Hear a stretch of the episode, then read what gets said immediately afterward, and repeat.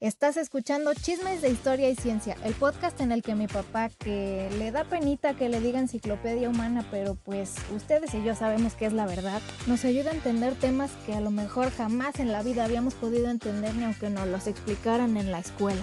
Y claro, todo está contado a manera de chismecito para que ahora sí cuando nos salgan este tipo de temas en las series o en las películas, podamos decirle a nuestros amigos, yo sé de qué están hablando. Pero bueno, ya sin más introducción, vámonos al tema de hoy. ¿Qué onda? ¿Qué onda? ¿Cómo están? Bienvenidos y bienvenidas a nuestro episodio número 150 de Chismes de Historia y Ciencia. ¡Uh! 150 se dice fácil, pero es un 1, un 5 y un 0. Así es, son 50 más de 100. Se me hace bien cerca que cuando fue el episodio 50, que fue así como nuestro primer Oh, hito, nuestro ¿no? primer Así. Y el tope, el, el 25 cuando dijimos, cuando dijiste, ¿sabes qué? Ya, ahora sí vamos a grabar en YouTube, ya vamos a dejar, ándale. no, no dejar, sino que ya no, no nomás vamos a grabar de, de Spotify y este... Nos aventamos a... Pues ahora de video, ching. Chingue Pues así su fue, madre. 25, o sea, es el 25, o sea, Sí, hace no manches. 125 capítulos de eso. Hace 125 semanas, o sea, ya tenemos más de tres años haciendo el Sí, podcast. Sí, Y se me ha ido muy rápido, sí, a mí también, la verdad. a mí también. Pero muy chido, nos ha traído cosas muy padres y pues so- sobre todo que lo seguimos disfrutando y sigue habiendo pinches chismes de qué hablar. Sí. Así- así eh, mero, man. De, de a ratos, ¿crees que a ratos me, me, me abruma? Digo, este tema y este tema. Ay, cabrón, cuánto pinche tema hay por hablar todavía, cabrón. Sí, pero Qué pues qué bueno, la neta. Sí, que no- sí, peor fuera que, ¿ahora de qué hablamos? Ya sé. Ponle que a lo mejor de ciencia se, se están haciendo eh, más escasos, pero aún así, o sea, acabamos de sacar, ya vieron ustedes, el de El Gran Atractor, y está muy interesante, entonces todavía hay buenos chismes para rato, mientras ustedes sigan escuchándonos y les siga gustando, aquí seguiremos. Como decía mi tío Vicente, Mientras no dejen de aplaudir, yo no dejo de cantar. Así mero, y luego procede a agarrarle la bubia a una muchacha por el costado. ¡Uh! mi tío Vicente ya está juzgado de Dios. Ya no hay que decir nada. Dios lo guarde y... Dios lo- Y Dios se le olvide donde no se cree. Donde esté cantando bien a gusto y que nadie lo interrumpa. Exacto. bueno, pues eh, no nos presentamos, ¿verdad? Bueno, y no nos Hola. saludamos. Hola. Hello. pues, ¿qué creen? Hoy les traemos un episodio, eh, otro sobre la Segunda Guerra Mundial, Sí. porque pues nomás no deja de dar de qué hablar. Sí, hombre. Es que yo tenía ya tiempo con una espina clavada. Le decía, hijo, ¿sabes qué? Yo quiero platicar sobre este tema. Quiero platicar sobre este tema. Y, y pues, pues, hoy se va a hacer ese día. Chingue su madre, hoy es el día y de todos modos sabemos que a ustedes les gustan las historias de la Segunda Guerra Mundial, pues deja, no deja de ser súper interesante. Sí. Y por más que ya hayamos como cubrido los cuatro cubierto, Cubierto, cubierto, cubierto. sí, ¿tú crees? Im- imprimido. ya que aunque ya cubrimos los cuatro frentes y otras historias, pues es que eh, esa guerra Cuatro frentes más un epílogo, pues, de ándale de, cómo- la- de cómo terminó. pero aparte otras historias y luego Churchill y bueno, pero es que esa guerra pues hasta las cosas pequeñas entre comillas Sí, que pasaban sí. son interesantes de platicar, se convierten en toda una historia que vale la pena. Entonces, de todo hoy vamos a ir. Un dato. No ha habido año, no ha habido año, desde que terminó la Segunda Guerra Mundial, que no salga un reportaje, eh, un, eh, un libro acerca de, o de alguien que participó en la Segunda Guerra. No ha dejado de ser un tema vigente a la fecha, o sea, ni- de- de- desde que terminó la guerra hasta la fecha. Así mero, pues ustedes eh, mismos están viendo, ya salió la película de Oppenheimer y bueno, eh, cuando lo están viendo ya salió, ahorita donde estamos, cuando estamos grabando pues falta una semana para que salga eh, y estoy muy contenta. Christopher Nolan, Oppenheimer, Killian Murphy, yo ya estoy pensando mi outfit, por cierto quería ver si me prestabas un sombrero de mi abuelito. Sí, con todo gusto. con todo gusto. Que él tenía unos de, de esos sombreritos así como el que usa. Sí, así usaba mi papá sus sombreritos. eh. Un tiempo, un tiempo traía su tajanita, pero luego empezó a usar y se le veían bien. Se veía, se veía como de, como que le quedaba como a su, Sí, a su puro estilo. a su estilo. Mis dos abuelitos tenían su estilo muy marcado, así mi abuelito Rafa así y mi abuelito Francisco parece tenía estilo como de señor, como de mafioso italiano. la neta, si lo veías así decías, ah, es un señor de la mafia italiana, así con su nariz y con su boina y, y el es. estilito. Pero bueno, en fin, este, entonces hoy platícanos de qué vamos a hablar. Muy bien, hoy vamos a hablar de la guerra, uno dice en guerra, la guerra del Atlántico o la batalla del Atlántico. Eh, la- no hay confusión, lo que pasa es que como fueron varias batallas en, la- en- en el Atlántico, por eso es por la guerra del Atlántico, pero también como fue dentro de la Segunda Guerra Mundial sería como una subguerra, no sé si me va a entender. Sí, Entonces, pues sí. por eso es que muchos le llaman la batalla del Atlántico. Pero en realidad fueron muchas batallas en el Atlántico, muchas. Claro, muy Entonces, este, eh, sobre ese tema vamos a hablar que mm, eh, cuando hablamos de los capítulos de la Segunda Guerra Mundial, pues no es que se nos haya pasado, lo que pasa es que eh, habían sido tantos que nosotros eh, también decíamos, a lo mejor vamos a cansar a, a nuestros suscriptores del tema y, y, este pues no va no, no va a ser recibido con la misma Eh, pues, digamos, entusiasmo. con el mismo entusiasmo con el mismo sí con, la el, el- el misma emoción o, ya- o como le gusten llamar no va a ser recibido igual va a ser como ah otro capítulo más ¿eh? ah otra ah Sí. ah pásale otra y, vez Y la verdad es que aunque te guste mucho un tema, pues también, este, quieras que no, no es así como un tema en realidad positivo. exacto no es así como bonito. Aunque interesante, pero no es bonito. Entonces sí puede que te dé un poco para abajo estar escuchando tanto de guerra y a nosotros también estar hable y hable, Sí. hable de guerra.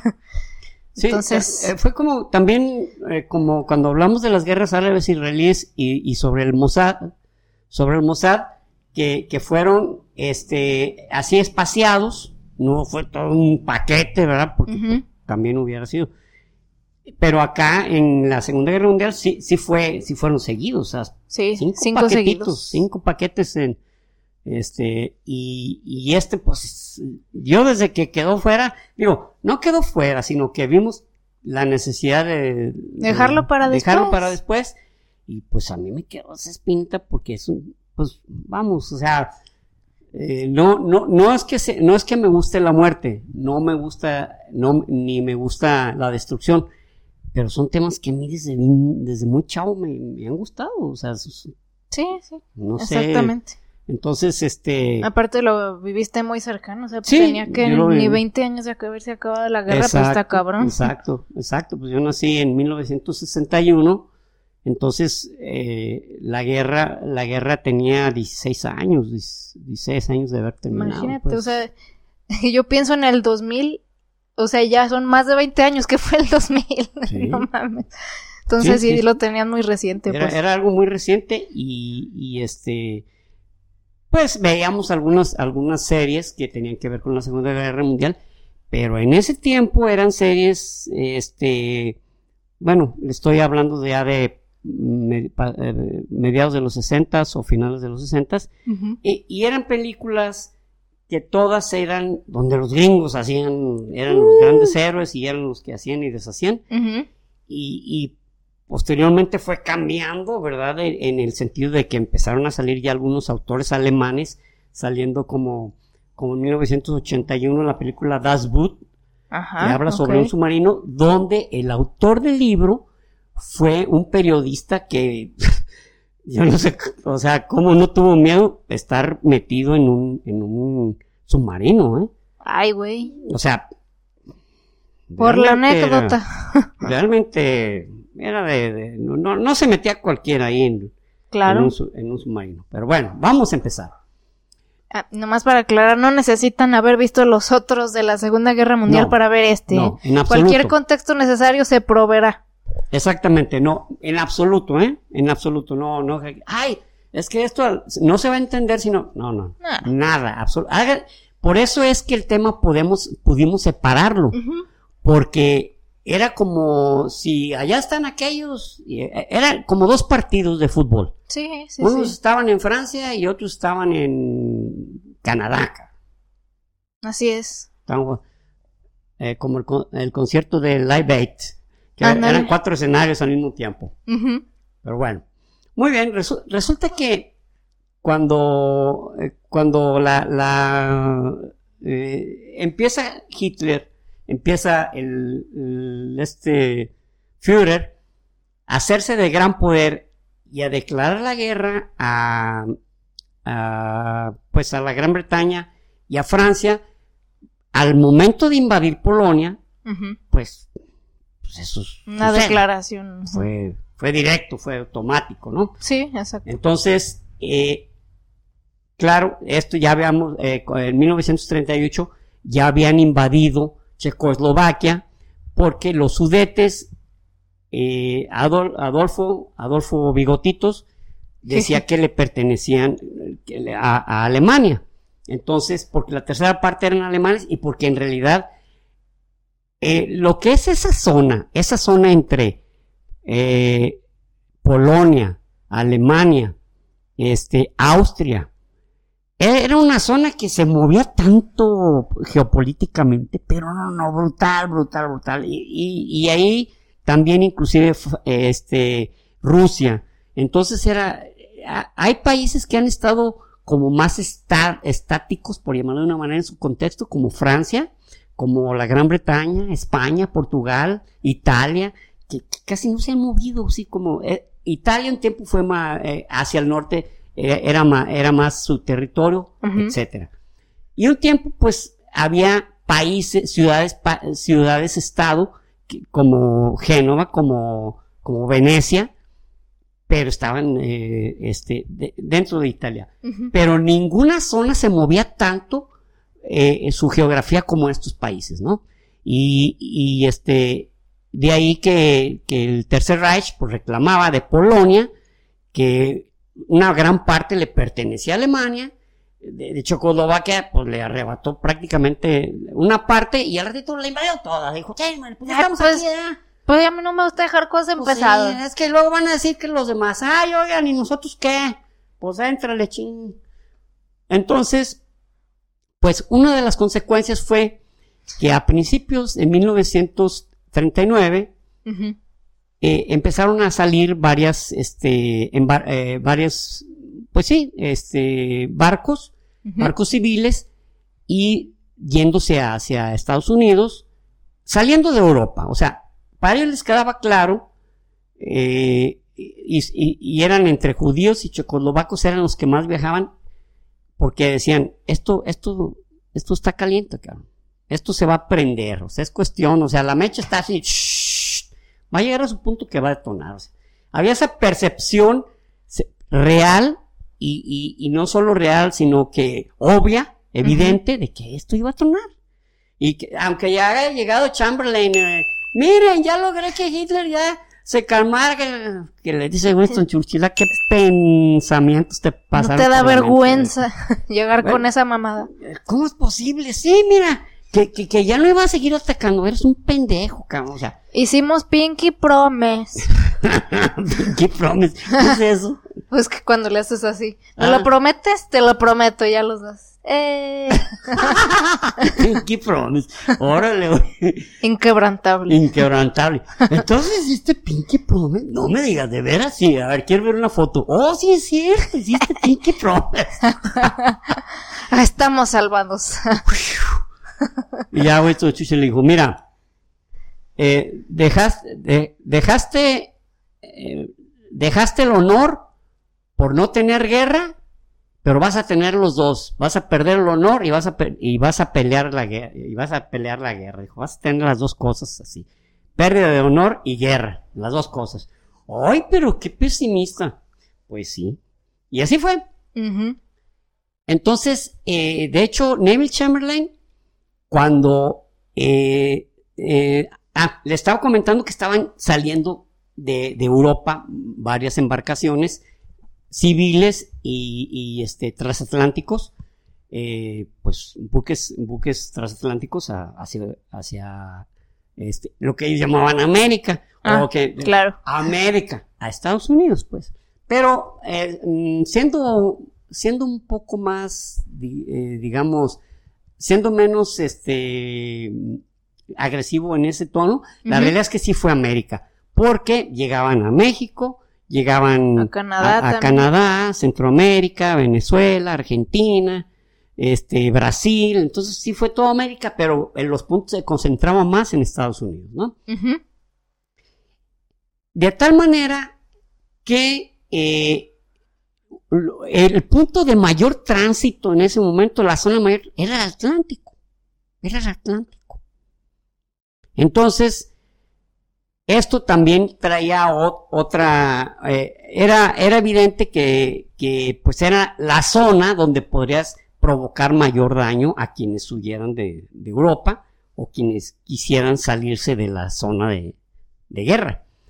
Pero había otra cosa más, que es la Gran Bretaña, al ser una isla, pues depende, tenía muchas colonias. eh, eh, recuerden que hacía poco era la mayor, el mayor imperio que ha existido en el mundo, con 34 mil, Exacto. eh, con 34 millones de kilómetros cuadrados. Entonces, pero al ser una isla dependía de que todos los recursos le llegaran por mar. Todos los recursos, ¿no? Desde alimentos, desde eh, ropa, desde varios recursos que no podían producir en la isla. Hasta animales y hasta, bueno, eh, me- me eh, lo que me refiero es que de todo tipo de recursos, desde, desde los básicos hasta los más Complicados, este, digamos. complicados y los más superficiales como ropa, Ajá. llegaban por mar. Todos Ok. llegaban por mar. Es una isla. Entonces, eh, al iniciar la, la Segunda Guerra Mundial, en la invasión, el, el primero de septiembre de 1939, eh, de Polonia, el, el 3 de septiembre, tanto Francia como Inglaterra la de- le declaran la guerra a Alemania. Entonces, ya para ese, para ese momento, ya existía un plan por parte de uno de los, eh, de, de la, de los, eh, bueno, de los, de la alta jerarquía de, de, de- Hitler, de- del Führer, del Führer, de que había que una, digamos, una estrategia que funcionaría muy bien sería ahogar a, a la Gran Bretaña. La ahogamos, o sea, no dejemos que le llegue nada. Los matamos de hambre o, o los hacemos que haya tanta hambre que se rindan o que no lleguen recursos, que no lleguen, no lleguen recursos este, bélicos, no lleguen balas, no llegue ropa, no y se tienen que rendir. Sí, Se de tienen que rendir. De tal manera que, que, eh, en ese momento, quien era el jefe del Estado Mayor eh, del Tercer Reich era eh, este eh, se llamaba Heinrich Himmler. He- no era eh, no Eric Ruel Eric Ruel Ah, Himmler era el de la propaganda, Eh, ¿verdad? eh, no ese era Goebbels Ah, sí, Joseph. Goebbels. El, eh, Henry Schindler era el jefe de las SS. Ya. De la Schutzstaffel. Ujú. O la policía secreta, o la policía de, o, o la policía de élite. Bueno, no la policía de élite, la policía secreta, porque eh, el, estaba la, la Waffen SS, que eran como, como ahorita los grupos de, de, de élite o, o escuadrones de élite. La Ujú. Waffen SS, que traba- trabajaba la, junto con la Wehrmacht. Este, pero la Wehrmacht era un grupo de soldados, este, pues el grupo, el ejército llano, Ujú, Ya. Que, que voy a, que un día les voy a hacer un capítulo sobre, sobre el ejército alemán, que ha sido el mejor ejército del mundo. No estoy hablando de simpatía ni quiero hacer una apología del nazismo. Solamente mencionar que nunca ha existido un ejército tan poderoso, disciplinado, valiente y con, con recursos tan vastos y con tan pocos recursos a veces lograr lo que lograban prácticamente muriéndose de hambre. O sea, era, ha sido algo sorprendente, ¿no? Pero bueno, Wow. ese es otro capítulo. Yes. Entonces, este, eh, precisamente el, el 3 de, el 3 de, de septiembre, Septiembre. pues se declara la guerra. Ah, para, para esto le- les hablé de Eric eh, Ruel, pero eh, eh, estaba el almirante Karl Donitz. Karl Donitz, él, él, él decía, él su hipótesis, así como, por ejemplo, eh, con Heinz Guderian, Heinz Guderian, que era también uno de las altas jerarquías de- del, del Tercer Reich, fue el creador de, de la Blitzkrieg, de la guerra relámpago Ah, sí, y sí, al sí. mismo tiempo era un, un, este mariscal de campo, o sea, el- pero había, bueno, de hecho tengo eh, un libro, apenas lo estoy leyendo, este, de un eh, mariscal, mariscal de campo que, que, pues, en realidad creó algunas estrategias que no se le atribuían a él, pero pues, porque, por su manera de ser, ¿no? Tipo a veces, este, que, hemos platicado alguna vez de esos personajes, por ejemplo, en astronomía cuando hablamos de, del suizo Franz, eh, eh, perdón, Fritz Wiki, tipo mal, eh, malhumorado, geniudo, Mamón. pero, pero, ge- pero genios, genios, al final de cuentas. Y este es, eh, este es el mariscal de campo von Manstein, Ujú. eh, Carl von Manstein, que era super genio, que inclusive le ayudó al Tercer Reich a, a- a desviar, o no a desviar, sino a que decir, toma, espérate, espérate, mejor haga esto. ca-". Y le hablaba, eh, curiosamente era de los que más le hablaba recio a, ¿A Hitler? a Hitler y le aguantaba, cabrón.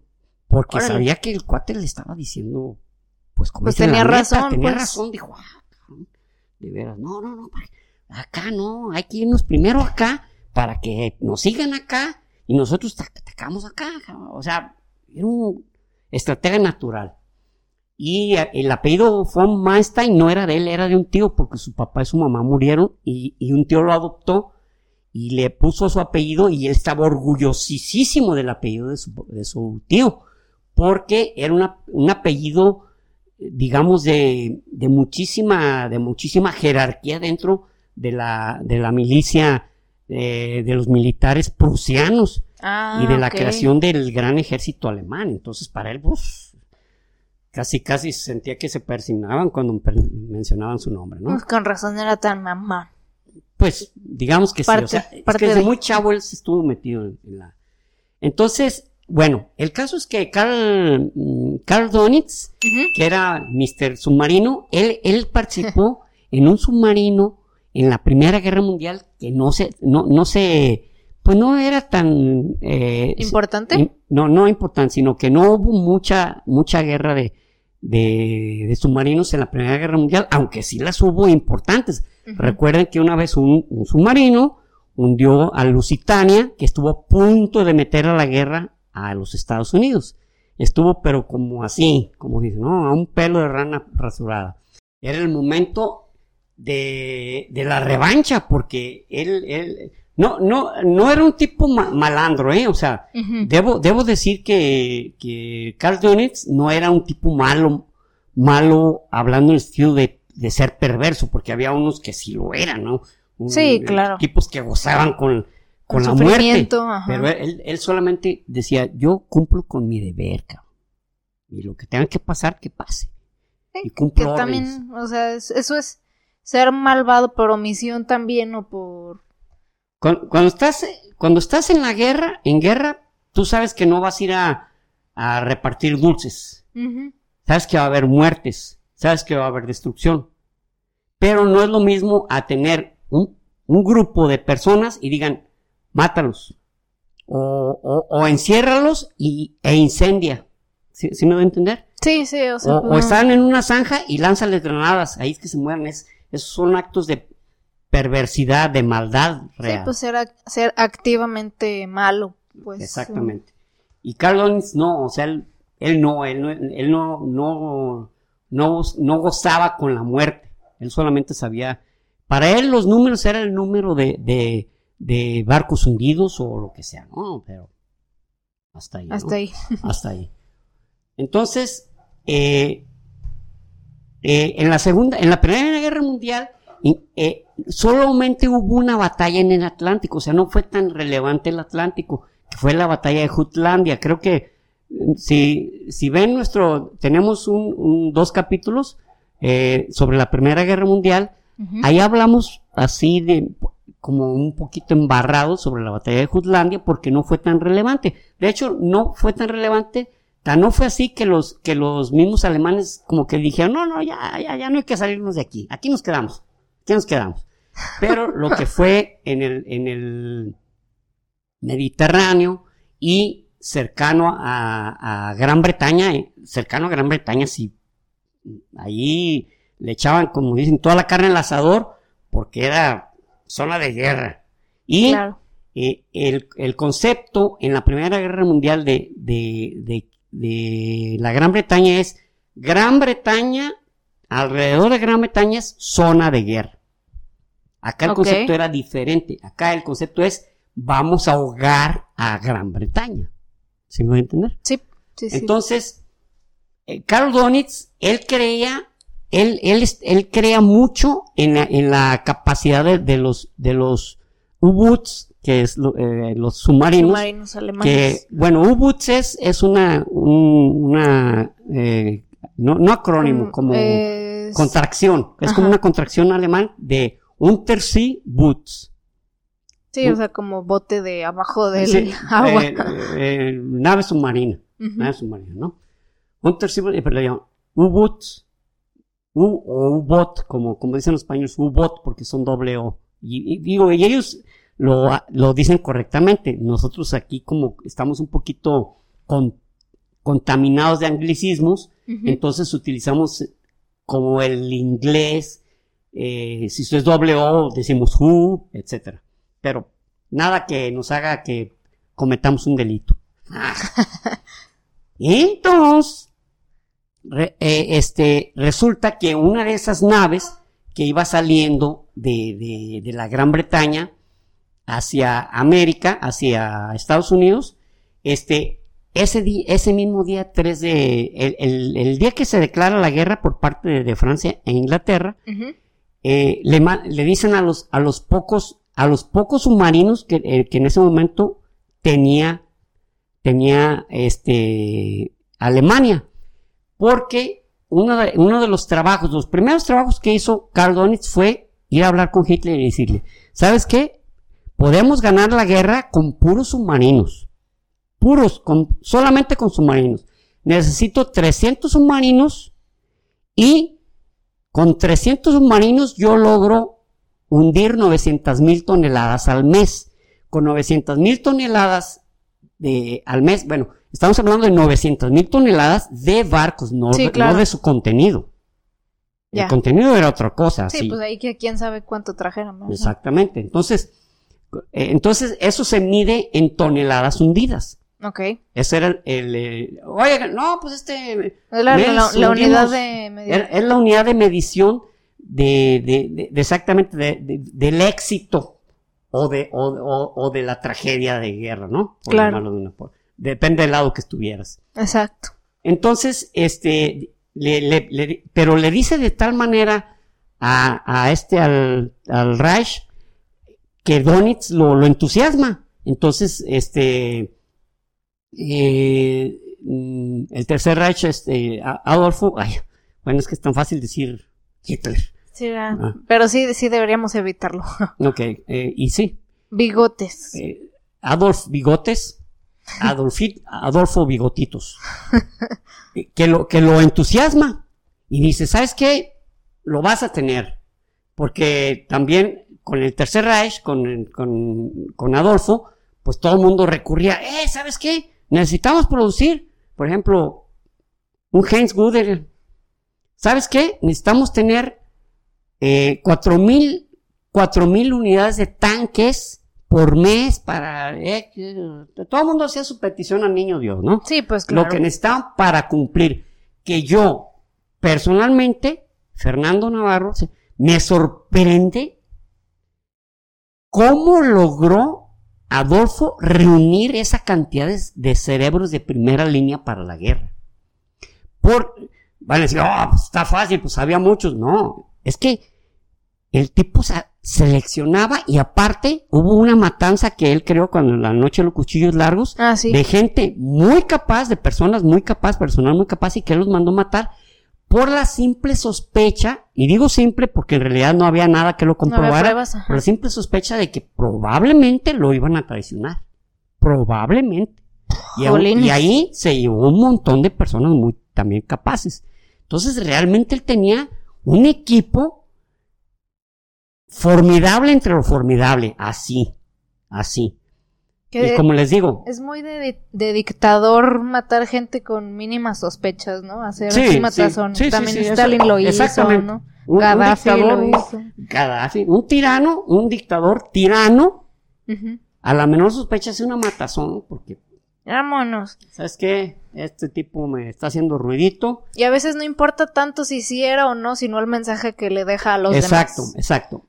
Exactamente. Eso que dijo Rubí es lo correctísimo. Muchas veces no, no era el deshacerte de un posible traidor, sino dejarle el mensaje a aquellos que les pasara por la mente querer traicionar al, al tirano, saber que se iban a morir y que mejor, mejor a- rendirle pleitesía, este, de la mejor manera, bien peinadito y bien perfumadito, porque a lo mejor ese día sería tu último día. Entonces, Yeah. Más vale, ¿no? bueno, el caso es que el día 3 de septiembre, al, al, al- uno de los, este, de los U-Boots, eh, eh, que eran pocos, porque en realidad los, los, los, en ese momento, cuando inicia la, la Segunda Guerra Mundial, los alemanes tenían 22 U- eh, U-Boots o, o submarinos, de los cuales, este, casi, casi, casi todos eran de costa, o sea, eran, eran, eran costeros, porque en el Tratado de Versalles les habían, li- estaban limitadas la, la producción de submarinos, entonces tenían submarinos que no podían irse muy profundo, pues no tenía sentido, no tenía sentido retirarse de ahí porque no podías profundizarte mucho, era como, pues como traer una lancha, de todos modos tenías que ir casi arribita, ¿no? Porque eh, un barco, un, un submarino, mientras más fuerza, más, más capacidad tenía, eh, se podía hundir más. Ah, Entonces, estos eran de la, de la clase 2 y 3, que eran submarinos, pues, costeritos, ¿no?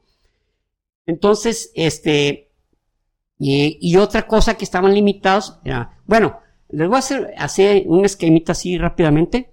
La, la Royal, la, la Marina Real, la Royal. Navy, la Royal Navy, tenía siete portaaviones.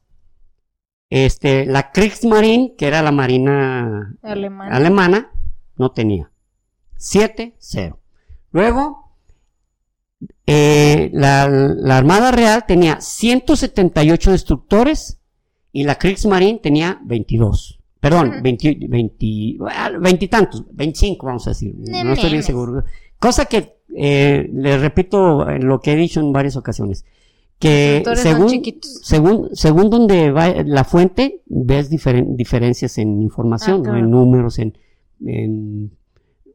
a veces hasta en fechas, pero digo, pero nomás, Pero nomás bueno, para lo, lo contexto, importante ¿no? es lo representativo. ajá. Exactamente, lo representativo. Ahora, ahora, este, acorazados, acorazados, este, los, eh, los, la, la, Royal, eh, la Marina Real Ujú.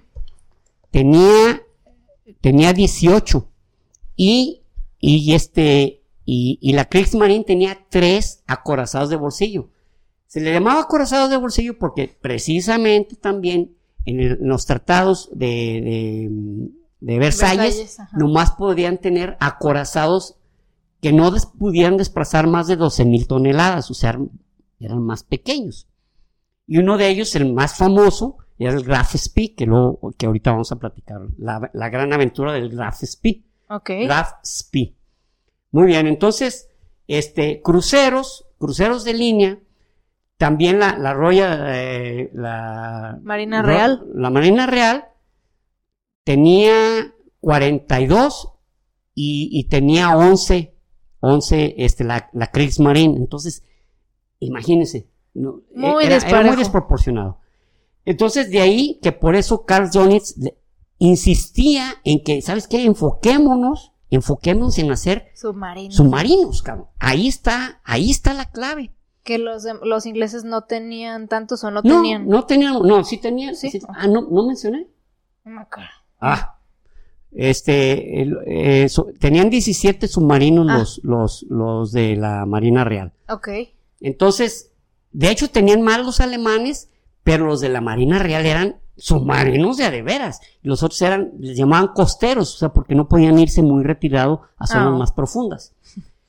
Pero en 1900, en 1935 hubo como un tratado, eh, bueno, cuando fue el Tratado de Versalles, pues se le, im- se le impusieron a Alemania unos castigos económicos y militares y verdaderamente este, muy draconianos, muy draconianos, muy Sí. agresivos. Pero en 1935, este, ya estando este, Bigotes. Adolfo en el poder, dice, oye, ¿sabes? Y fíjense, nada, nada pendejo. Nomás va con Alemania. Oye, vamos haciendo una- un trato. Yo quiero producir unos, unos submarinos. Este, pero mira, este, de tales características, no ¿Con van a Alemania? perjudicar. No, Alema- eh, Alemania e, e Inglaterra. O sea, Ah. o sea, haz de cuenta que trata con Gran Bretaña como, como Ah. Gran Bretaña la tiene un ladito, es la que podía ver que estaba produciendo, si no entender. Entonces al que le dice, Ah, es que dijiste nomás va con Alemania. ah, perdón, nomás va con, la- con Gran Bretaña y dice, oye, ¿sabes que voy a producir unos submarinos? Y, y sí, este, empezó a producir de esos costeros y muy pocos de los grandes. Pero después empezó a producir a muchísima, a muchísima, este, velocidad, muchos, muchos, pero, o sea, ya se veía que estaban produciendo muchos, aunque no estaban listos para la botadura. Estaban listos para, o sea, lo estaban armando, por así decir. Ajá. Y pues como que la Gran Bretaña le dijo, oye, ¿no estás haciendo muchos submarinos del- grandes?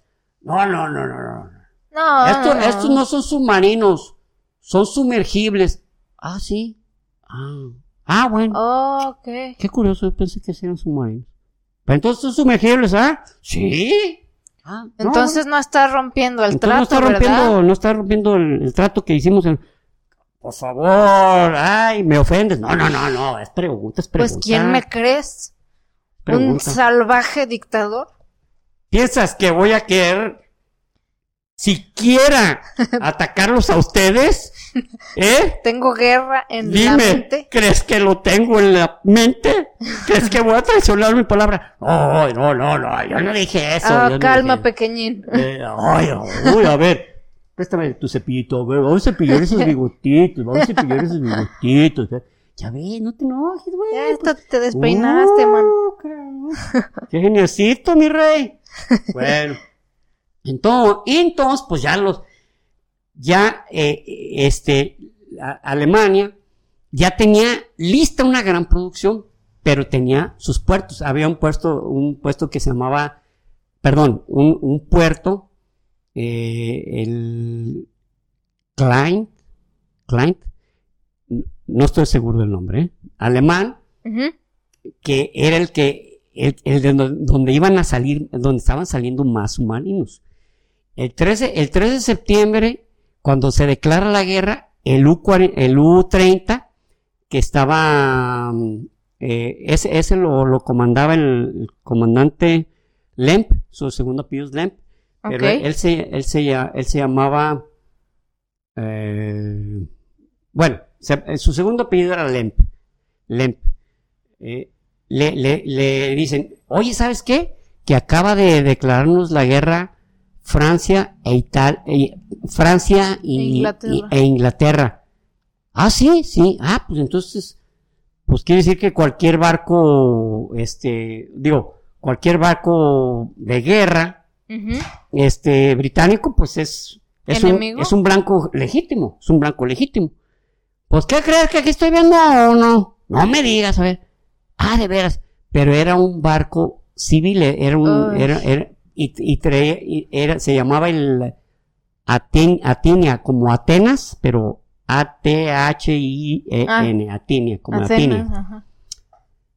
Y lo- pero en ese tiempo los periscopios, pues, cuenta, entonces lo estaba viendo a lo lejos y no sabía si realmente era un buque de guerra o si era un barco Civil. un barco civil. Y entonces ay, duró buen rato ah, discerniendo. Y en ese momento apaga las luces el barco. Y entonces dijo, claro que es de guerra, cabrón, se están queriendo ocultar. Pues le disparan, lo hunden y resulta que pues que, que era un barco civil.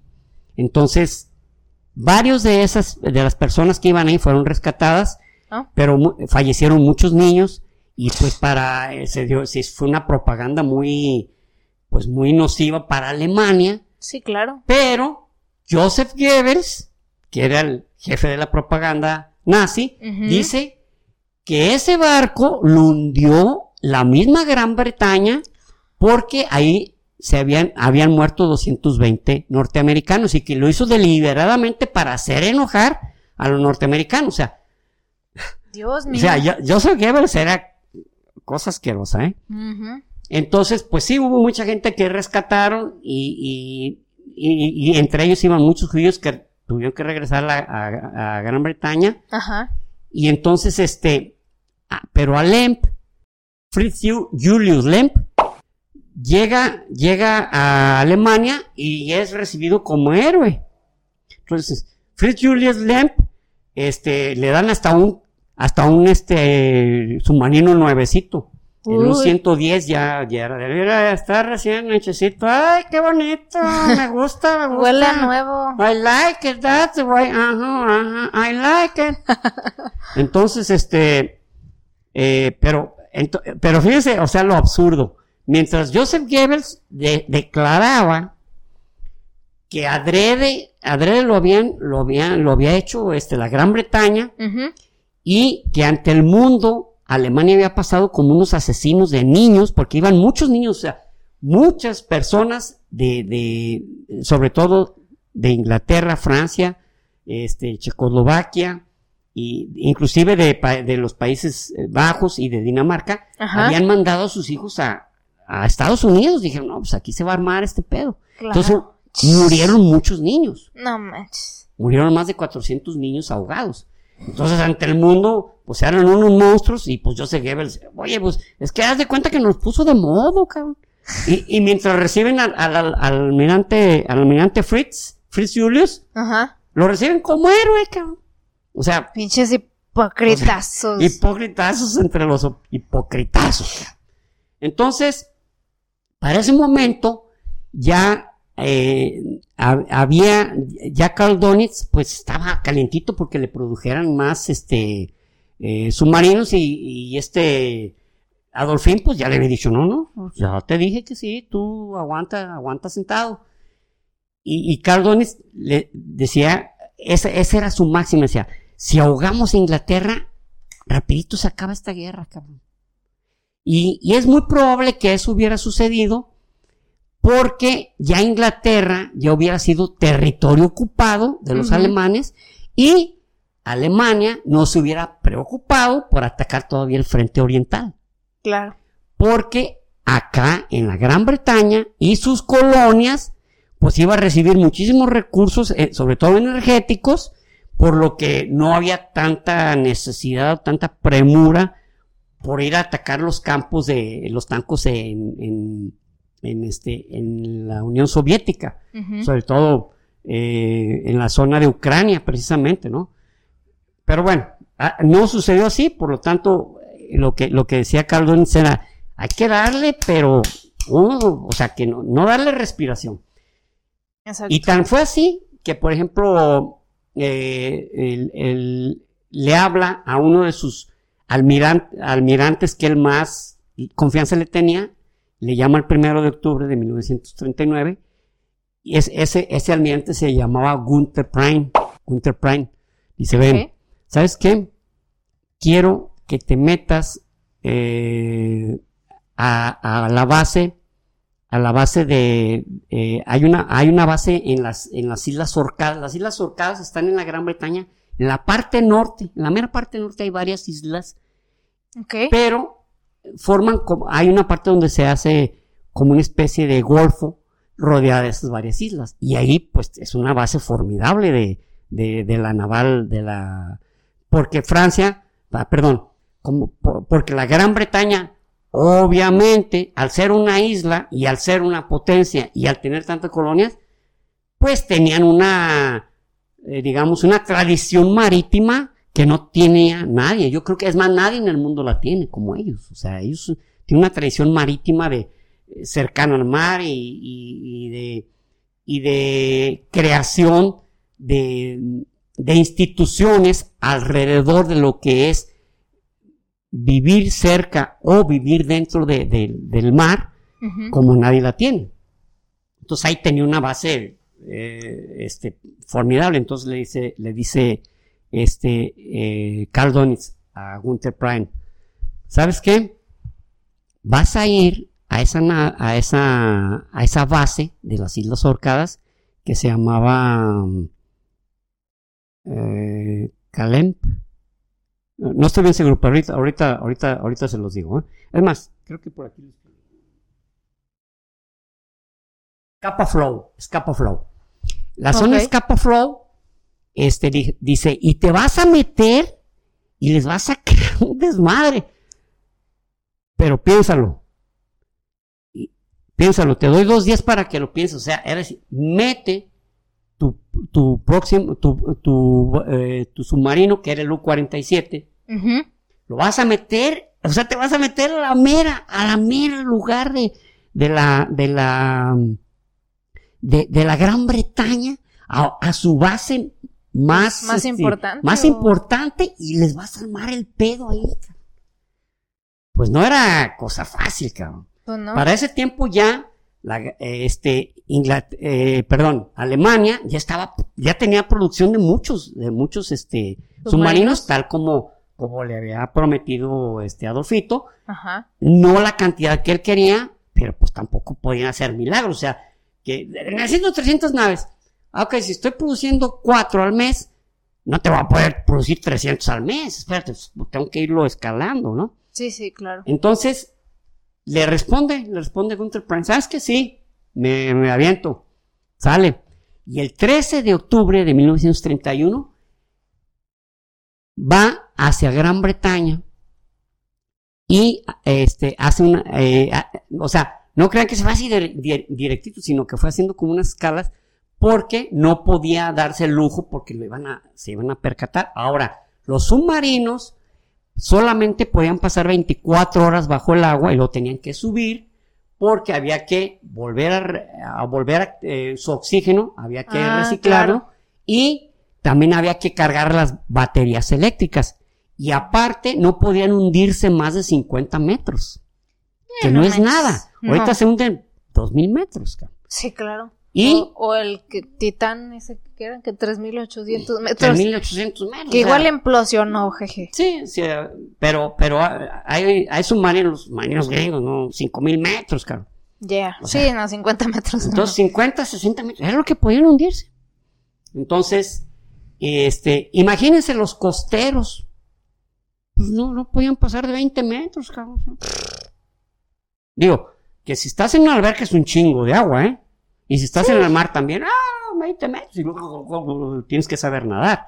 Ah, por pero supuesto, para, pero para ese tipo de naves, pues en realidad no era, no era gran no, cosa. hasta lo alcanzas a ver desde arriba. Entonces, resulta que la entrada principal de Scapa Flow, que da al oeste, estaban tres barcos semi-hundidos para, para que sirvieran como obstáculo. Ah, ok. Pero el, el piloto del, del submarino lo pudo bordear. O sea, hagan de cuenta que lo pudo bordear, pero luego se reversió y ya se metió bien, o sea, No más, como trailer. como tráiler. Y se mete y al entrar, pues este Gunther Prime, Prime lo primero que pensó es, no, no me, me va a llegar la pinche manada de destructores. Ajá. Porque los destructores esa era su chamba, o sea, principal chamba. Son- eran escoltar portaaviones y eran las bombas de la- eh, Eh, submarinos de- para- contra submarinos, las bombas, la- las bombas de profundidad.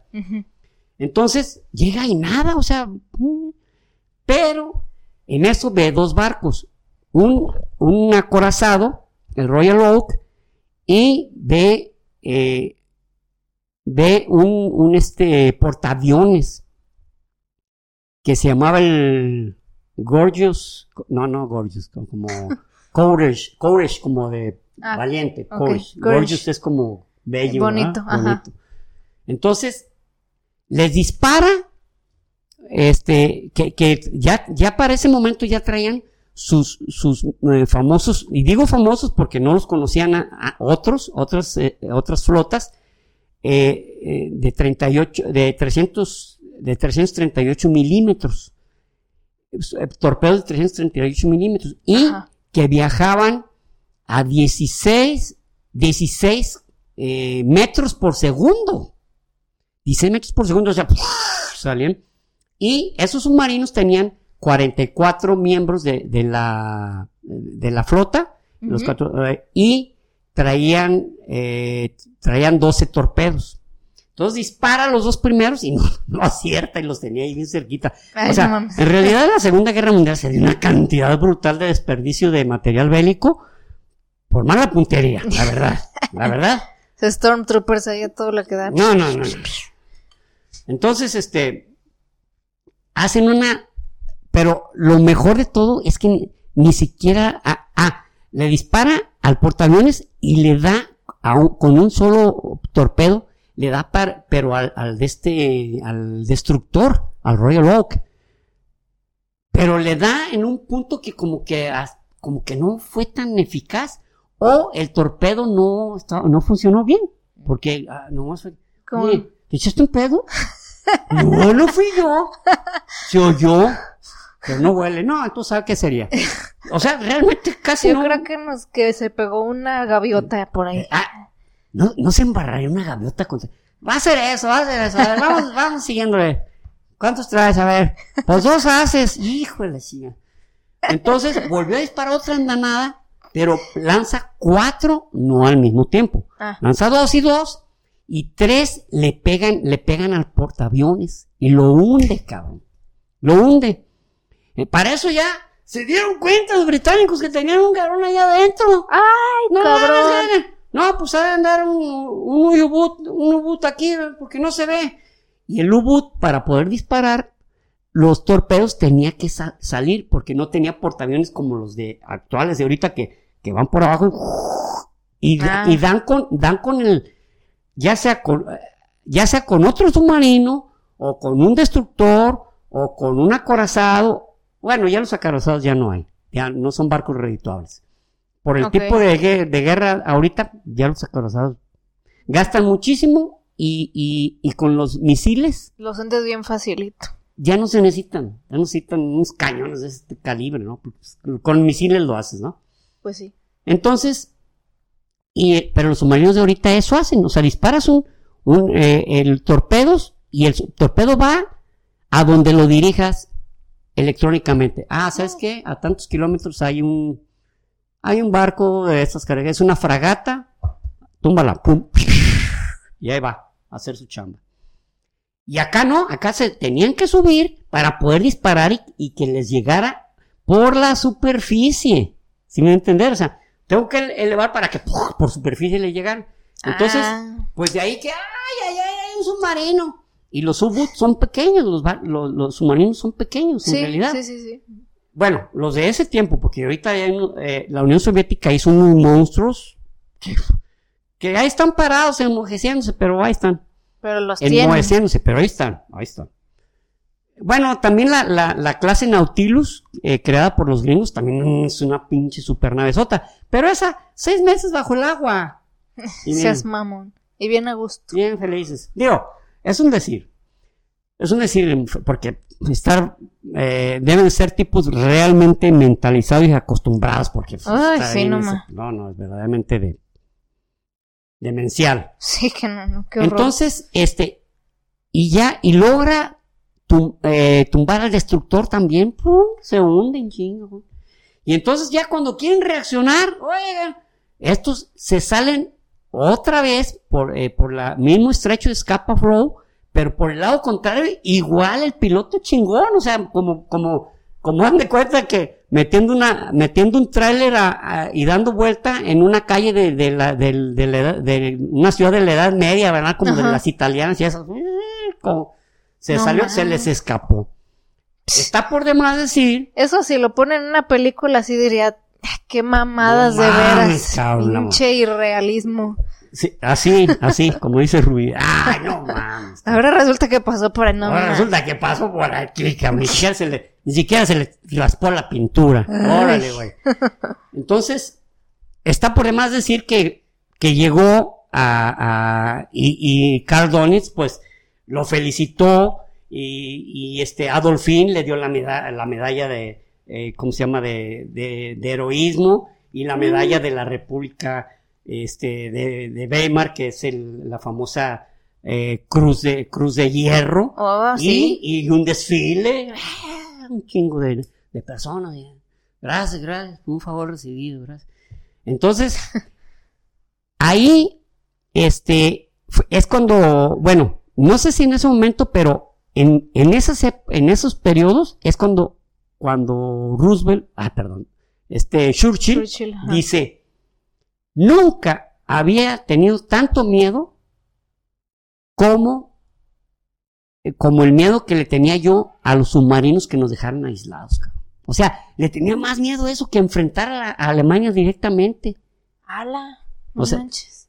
¿Por qué? Porque sabían, o sea, la, teo- la teoría de guerra, porque pues, hay teorías de guerra, la teoría de guerra de, es más, la Blitzkrieg era una teoría de guerra que al aplicarla se vio que funciona. Claro. Luego, igual, la teoría de Carl Donitz era, madreamos a la gran, aislamos a la Gran Bretaña y se acaba la pinche guerra. Se acaba la guerra. Ahora, cuando hundieron, cuando se hundió el, el, el, el, el Atiens, el Athens, el que les Ah, mencioné, Athens. que Athens. Athens, este, eh, que lo, que Lemp lo hundió, resulta que, pues que, eh, como habían fallecido varios, varios norteamericanos, pues este, pues se oye muy feo, pero en realidad, este, Churchill, ah, qué mala leche, ¿eh? Estos, estos alemanes son bien Ay. traviesos, mano. Ya me dio un chingo coraje, pero en realidad por dentro decía que toda madre, para que pinches Pretexto, gringos entren a la guerra, ¿no? Exacto. Ah, qué caray, pues. Y pues se se ven, o sea, se, se reúnen, mejor, porque se ven así, pues, ah, pues sí, se pueden ver. se reúnen Churchill y Roosevelt, y pues, ¿cómo ves pinches alemanes, cabrón? Que- ve cuántos, cuántos de tus conciudadanos fallecieron. ¿Verdad que te No, dan ya bien muchas ganas de no, entrar a la mira, guerra? Yo ando bien encabronado. ¿Me crees que tengo tres días sin dormir de la pinche rabia que traigo, no? Y Roosevelt acá, sí, no, no son. Entonces, Roosevelt, eh, como que, digo, no es que no le haya dado importancia, pero no se le hizo así como para decir, ¿sabes qué? Vamos a declarar la guerra. ¿Por qué? Porque ya ves que los norteamericanos, pues siempre se han, eh, siempre se han basado en lo que, a ver, ¿qué opinan la las personas, no? ¿Qué opinan la gente? ¿Qué, dicen, qué dicen las, las encuestas? Y la- las encuestas eran que estaban molestos por lo que había pasado, estaban enojados, indignados, pero no querían nada de war. No more war. No more war. No more war. No querían nada de guerra. Claro. Nada. No, no, no, no, no, no, no, no. Ya fuimos a- hace 21 años a la war Y ya no, no, no, no. Ya no queremos más. Entendible. Eh, aparte, esa ya, esa ya en Europa, ¿qué andamos haciendo? ¿Qué vamos a andar haciendo nosotros allá? Pues no, sí. no, no, no. Aquí nosotros nuestros asuntos allá que, allá que lo resuelvan. Que lo resuelvan, por favor. Los europeos, ¿eh? Ustedes. Su pedo. Su pedo. ¿Ok? Entonces, pues, pues, Churchill se quedó así como, puta madre, pues ni modo. Entonces, eh, en, es- eh, tam- en esa época, eh, le estoy hablando de, de a principios de diciembre de 1939, Ujú. eh, el, ya el Graf Spee, Graf Spee, que era un acorazado de bolsillo muy bonito, por cierto, muy poderoso, y empezó a hundir unas, na- algunas naves este, británicas, y no solo británicas, francesas. Entonces, Chet. Pues eh, estaba haciendo su chamba y era un acorazado, entonces esa era su chamba, ¿no? Y entonces lo acorralan eh, ya en un punto eh, donde ya lo- los que lo protegían habían hundido dos de, sus, do- dos de sus destructores que lo protegían y lo empiezan a seguir dos destructores del- de, la de la Royal Navy que, que, que eran, eran unos troyanos. Digo, ah, no, te- uno era troyano y el, ah, no, sí, los dos troyanos. Era Aquiles y Ajax. Se llamaban Ah. los dos destructores que lo andaban siguiendo. Pero lo que no sé es, es si era eh, Ajax Telamonio o Ajax el Grande. Vean nuestro capítulo de, de la guerra de Troya, de Troya, y ahí sabrán por qué hablamos de dos Ajax. Que de hecho, Ajax Telamonio bien puede ser el sus- sustituto de Aquiles, era el que era el de mayor fuerza y es el único que se enfrentó a Héctor en la batalla de, digo, cuando, cuando Héctor dijo, a ver, pues a ver quién le entra. Que dura como media hora gritándole. No, no, no, no, de- que de hecho no, no duró mucho, o sea, Ajax Telamonio le dijo, yo le entro. Y al contrario, Ah, sí, sí, sí. lo tuvo que rescatar este, el dios, eh, la diosa Venus. A este Héctor. a este Héctor, porque si no se lo truena Ajax. Pero bueno, Vámonos. este es un, esto, estamos hablando ahorita de los barcos. Un barquillo. Ajax y Aquiles, este, junto con otro, otro, otro barco. Ah, déjenme decirles que en esto participaron también los franceses. Porque Oh. todavía los franceses estaban, pues todavía en condiciones de echarle guar a, a los, a los, este, Alemanes. alemanes. Y eran todavía, pues eran finales de 1939. Entonces, lo, lo siguen y, y unos disparos le provocan daño, pero daño, o sea, y, esa, y, y entonces toma la decisión errónea, Ajá. porque se, ya se, o sea, verificado a través del lente de la historia y de las estrategias de guerra que fue mala, se fue al puerto de Montevideo, la capital de Uruguay. Ya, ok. Y, se- y, ahí se, ahí se quedó. Entonces, pues no podían llegar tampoco a, tronarlo los, los, los los británicos ni los franceses porque estaba en un puerto de un país neutral y eh, fue cuando se dio el famoso batalla del Río de la Plata, que en realidad pues no fue ni, ni, gran batalla, por, ahorita les voy a decir por qué. Pues llegan y lo aíslan, pero este, los mismos alemanes y, y- y los, y, y, eh, los alemanes se cuidaban, lo mismo que los británicos se cuidaban, de no provocar molestias a, a los, a, a los este, uruguayos, porque, pues, sobre, eh, conforme iba a desarrollarse la guerra, pues los vas a quedar de tu lado. Ah, claro. Entonces, si los molestas, o sea, Te los echas encima. te los echas encima, te vas a, se va a ir para el otro, se va a ir para el otro lado, para el lado Otro de tu bando. enemigo, ¿no? Entonces, pero también hay, había, eh, no sé si exista aún, una, eh, porque también en la guerra hay leyes, hay leyes que se tienen que cumplir y, y que se han ido, se han ido desarrollando conforme se han visto, como todo. Se ven Sí, algunos sí. casos y dicen, ah, caray, pues esto tenemos que modificarlo. Y una de ellas era que si llegabas a un puerto o a una ciudad neutral, solamente podías estar 24 horas. Oh, ok. Solamente 24 horas te podías quedar ahí. Entonces, eh, eh, el, almirante, este, que se llamaba, ahorita les digo, Hans Langsdorff, Hans Langsdorff, ¿Todo junto? todo Langs- junto, Langsdorff, Langsdorff. Hans Langsdorff, Ok. este, eh, que era el almirante del Graf Spee, decide hundir el Graf Spee. Dice, pues no, de aquí no puedo salir porque pues yo sé que me están esperando ya fuera la salida, como decimos, como decíamos cuando estábamos en la escuela, no. Nos vemos a la salida. Entonces lo hunde y él eh, ah, hizo algo que verdaderamente a mí no, no, No te explicas. No, no, no, no, no le encuentro explicación. Para esto, con- en Montevideo les permiten los uruguayos que hagan unas ceremonias para sepultar a, a lo- a los muertos de la, de la, de la tripulación del Graf Spee y a los muertos de la tripulación del Ajax y del Aquiles. Y inclusive se hace algo muy, muy grandote, porque pues imagínate ahí, oye, sí que unos soldados, y que por la war, y que por la guerra, y.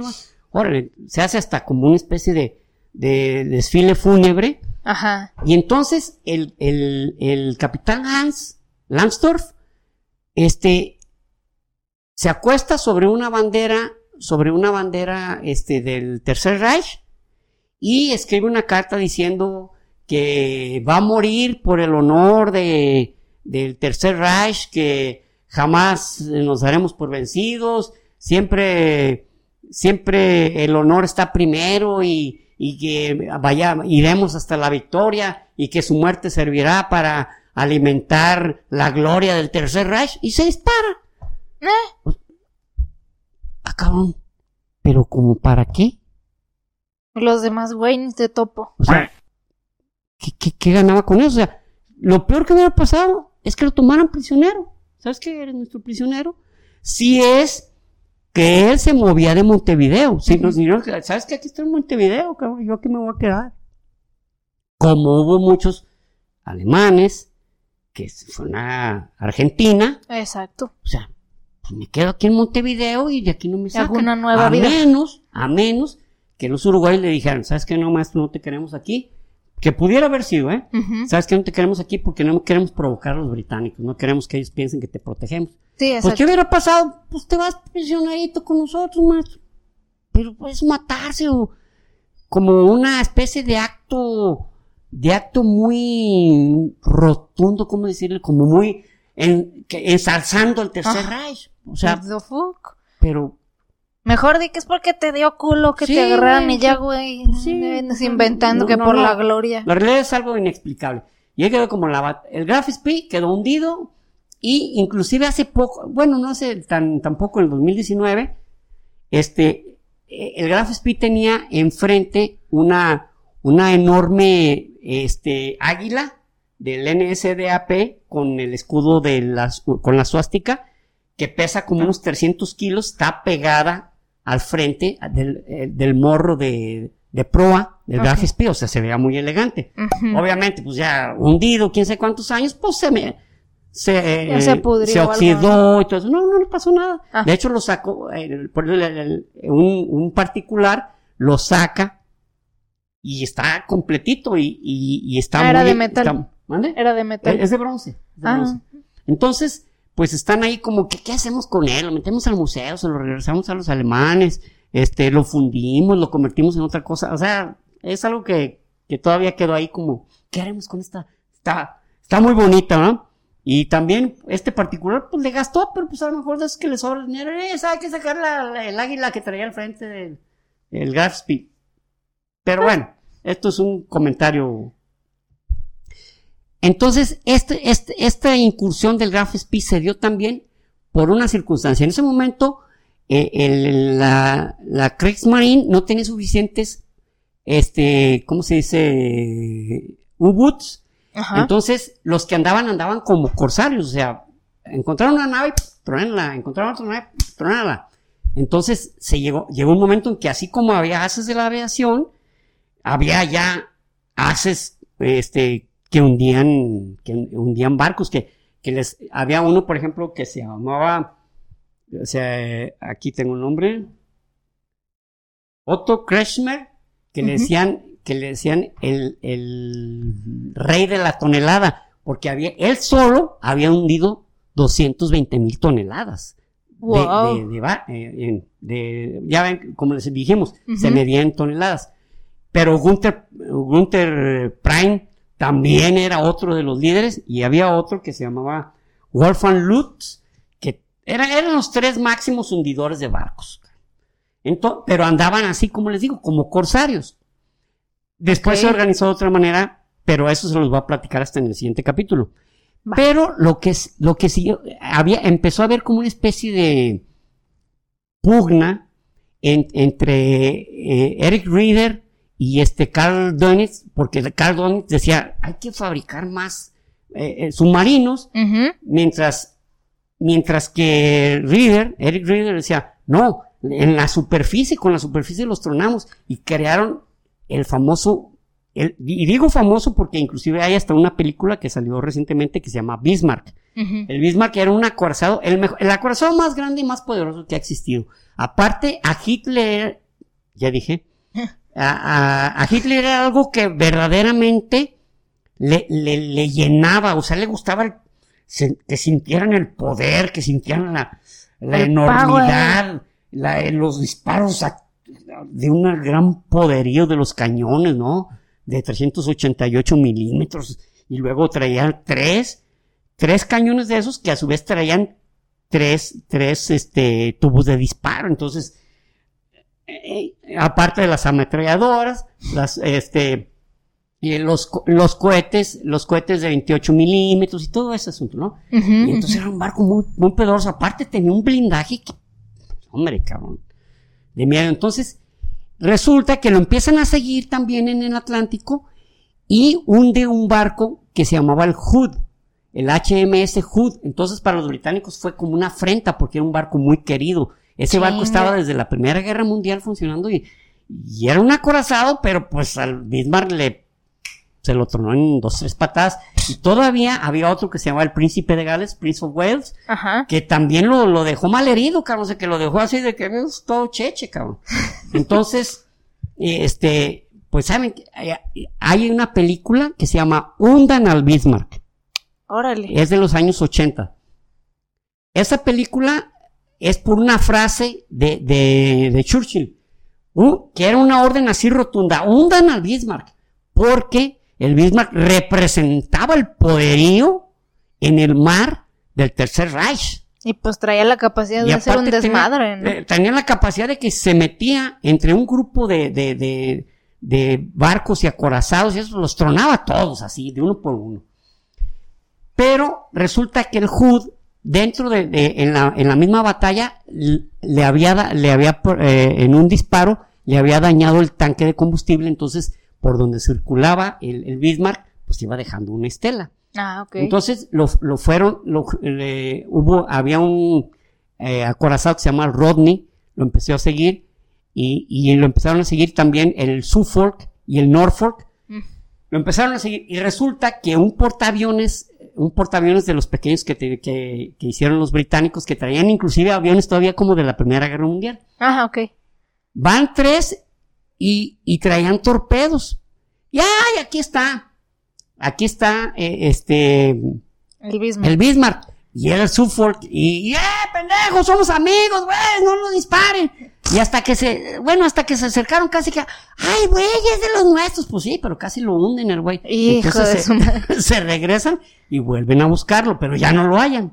Puta. Porque el, el, el capitán, eh, el, el este, eh, el, el almirante del, del Bismarck, que era el almirante Ludgens, Ludgens, el almirante Ludgens, este, va por una ruta y luego él sabe que trae atrás tres, tres barcos y, y lo que hace es devolverse y dar una vuelta de 270 grados. Entonces, ya los otros ya no lo volvieron a ver y dijeron, ah, cabrón, ¿por dónde se fue este güey? O sea, se fue por atrás de ellos. No manches. Entonces, pero resulta que con la suerte de que un, un avión de, de, de, de esos de, ¿cómo se llama? Aviones de reconocimiento lo ve, cabrón. Porque se encuentra la estela de combustible. Ajá. Y dice, ¿saben qué? Anda por, por tal zona, o sea, andaba por el, eh, ya muy al norte, andaba arriba de, de Noruega. Ok. Entonces, va hacia Alemania y Sí, va, por- va hacia Alemania y comete un error el, el almirante Lutkens, que es encender su radio. Enciende la radio para avi- avisar que iba hacia allá. Inmediatamente, o sea, el silencio, el silencio de radio se suspende, lo interceptan los británicos y dan con él y van a seguirlo. Y dan con él y le, y le disparan, le disparan dos, eh, este, 280 disparos de cañón y ¡Hala! 400 le dan. ¿Cómo, cómo? Sí, o sea, de, de mil dos, perdón, de 1280, eh, perdón, Sí. 1280 disparos, solo 400 dan. O sea, menos de la tercera parte de, de los disparos le dan al, al, al Bismarck. Entonces, el barco quedó muy dañado, inclusive el temor quedó muy dañado y el barco solamente podía seguir dando vueltas. Entonces el almirante Lutkens, este, pues, Dijo. sabe que es el fin. Hora de morir. Este, ahí, ahí hundieron al, al Bismarck, que al Bismarck es un barco que también se puede visitar en las profundidades, pero hace, hace unos años lo visité en una, digamos, inspección, una expedición, eh, se dieron cuenta de que las planchas de estribor estaban explotadas hacia afuera, entonces creen, que se cree que, que el mismo almirante Lutkens lo, lo hundió para que no, pues para que no lo, no, no hicieran ingeniería inversa Ajá. y, y ver, porque era un, era un barcazo, era muy bello, inclusive del, el almirante del Hood decía que, que lo veía que se le caía la baba, o sea que era un barco bellísimo. Entonces, de ahí también la importancia de que no, no, no, pues úntalo, cabrón, porque es hasta, hasta en imagen, cabrón, nos chinga esto, este güey, no solamente en poder. Exacto. Pero esta, eran unas planchas, ningún acorazado ha tenido el espesor de las planchas que tenía eh, el Bismarck, porque, pues por eso no lo podían hundir, o sea, dice, Claro. oye, 400 disparos y, y todavía está arriba, el cabrón. sí, o sea, no está. Poderosísimo, cabrón. ¿no? Entonces, este, bueno, entonces, esto hizo que efectivamente el, el Erich, Erich, eh, Rudel. No, no, no Rudel, Rieder, Rieder, Rieder, Erich sí. Rieder se diera, pues perdiera puntos ante el Tercer Reich y Cardones dijo, ya ven, si me hubieran, con el, el, el, el Bismarck, con el dinero que se hizo el Bismarck, se hacían 40 U-Boots. No manches. Dijo, "De- déjenme la chamba, cabrón, déjenme la chamba, con submarinos vamos a hacer un desmadre. Entonces sí, sí fue cuando al, hundirse el Bismarck, pues se provocó que se enfocaran a principios de 1940 Ajá. todas las, todas las baterías en, ok, Submarinos, pues. submarinos y porque él decía, es que tengo un proyecto que necesito mostrarles y decirles cómo va a funcionar, este, eh, basado en, en, en- ya no, ya no en U-Boots corsarios, sino en grupos de U-Boot, de U-Boots. Entonces, pues hasta aquí vamos a dejar este, cap- este, este capítulo y seguimos el, el siguiente sobre la guerra o batalla del Atlántico. Muy Gracias. bien. Bueno, pues entonces eh, este chisme se queda a la mitad porque pues igual que el pasado hay mucho que profundizar todavía, más cosas interesantes que pasaron, pero siempre, o sea, ya saben que nos gusta que el chisme se platique completo con detalles y todo, entonces este pues pues espérenos para la segunda parte. Así es, no- no, manitos. se desesperen. Así es. bueno, entonces eh, vamos a seguir con los saluditos de hoy. El primero es para Andrea Chiapa. Eh, ¿Te acuerdas? Ella desde el inicio nos escucha. Ah, sí, sí. y ya sí. tenía rato sin comentarnos, pero ahora ya nos comentó en el, en los de Catalina, en el primero, Mm. y dice que se le hizo muy interesante el personaje de Catalina. Y sí, la verdad que para quien no la conocía y escucharon el episodio, yo creo que sí se han de Sí. de no manches, está, está cañona esta señora. Sí, o sea, tal vez no. A Catalina, ah, sí, de Rusia. Una señora No, no, no. de ahí de- No, no. Ve, La señora. la señora. Sí. No es, que, no, es que- no es una zarina, es la zarina. Y pues nos dice que para cuándo te dan el Oscar a ti porque le encantan tus interpretaciones. Ah, sí, ya me acordé. Sí. Es que, ¿Cuándo le dan a Fernando un Oscar por sus interpretaciones? Órale, bueno, pues, Pues no, s- pues, eh, no, no, no sé con quién me tengo que dirigir Sí. para, para hacer la solicitud, ¿verdad? sí, don, don Oscar, ¿cuál es su teléfono para Don Oscar, no se ha hecho reporte si está viendo este capítulo. escriban, escríbanle, por favor. Y bueno, el siguiente es para Sonny Corleone. Él nos dice que qué buen, que qué buen trabajo, que es una charla Gracias, entre, una charla entre amigos, pero enriquecedora. Y que bueno, tiene más de un año escuchándonos y se pasó de Spotify a YouTube y hasta deja los videos en la noche corriendo para ayudarnos a monetizar. Ah, Qué buen buena pedo. onda, ¿eh? Sí, la Muchas neta. Gracias. Muchas gracias, Sony, qué buena onda. Sí, qué tipazo, man. Y pues qué bueno que después de un año aquí sigas con nosotros y tirando buena onda. Sobre todo, eso es lo más, eso es lo mejor de todo, que después de un año continúes, continúes a nuestro lado, cosa que nos honra y nos hace sentir contentos. Así mero. Un abrazote, Sony. Y el último de hoy es para Luciana Martínez. Eh, dice que en la prepa le costaba mucho comprender sobre biología. Ella incluso quería estudiar medicina, pero pues eso la desanimó mucho, porque no, no la entendía bien. Pero que, que si tú hubieras sido su profe, que la cosa hubiera sido muy diferente, dice. Lo hubiera reprobado. no, no te creas, no. No, quién sabe, nunca he dado clases de biología. Eh, Di clases de matemáticas en la preparatoria, este, pero nunca he dado clases de biología. Pero pues Ah. ya, ya se dio una, pues con Se el, dio una idea más o ajá, menos, con, ¿no? con, con cómo Ah, platicas y ya que las di cosas. clases de, de- de- bueno, esto era como parte de mi servicio social en, en la, en la facultad de ingeniería, que había muchos repetidores de algunas matemáticas, pues, por ejemplo, cálculo integral o ecuaciones diferenciales o transformadas de Laplace, había muchos que reprobaban, entonces tenían que repetir el semestre y, los profesores, este, yo, yo les, les ayudaba a dar esas clases y funcionaba muy bien porque como éramos chavos de la misma edad, entonces como que me tenían más confianza a preguntarme. Claro. Que cuando el maestro dice, ¿alguna pregunta? ¿Alguna duda? Y todos se quedan callados. Porque temes que, que si preguntas, digan, "Eh, que este pedo, te hagan la burla. O, o como nadie pregunta, pues quiere decir que todos entendieron. Por lo tanto, pues ni modo Yo que soy el pendejo. Yo voy a ser el más tonto. Estoy, estoy menso, cabrón, yo creo. Exacto, sí está gacho ese, ese sistema. O, o hay profes, como te acuerdas que me habías platicado y que también te, te platiqué de un profe mío de, de estadística que de plano nos decía, que le decíamos, profe, es que no estamos entendiendo, o sea, por favor puede regresarse a esto. Y él simplemente decía, esto no es para todos. Los que tengan la capacidad lo van a entender y los que no, no. Y se reía así de ladito como de, como de personaje malvado. Pobrecitos, tontitos. Pobres pendejos. Y nosotros, ah, cabrón. No, Ma, pues, ¿cómo? Ma.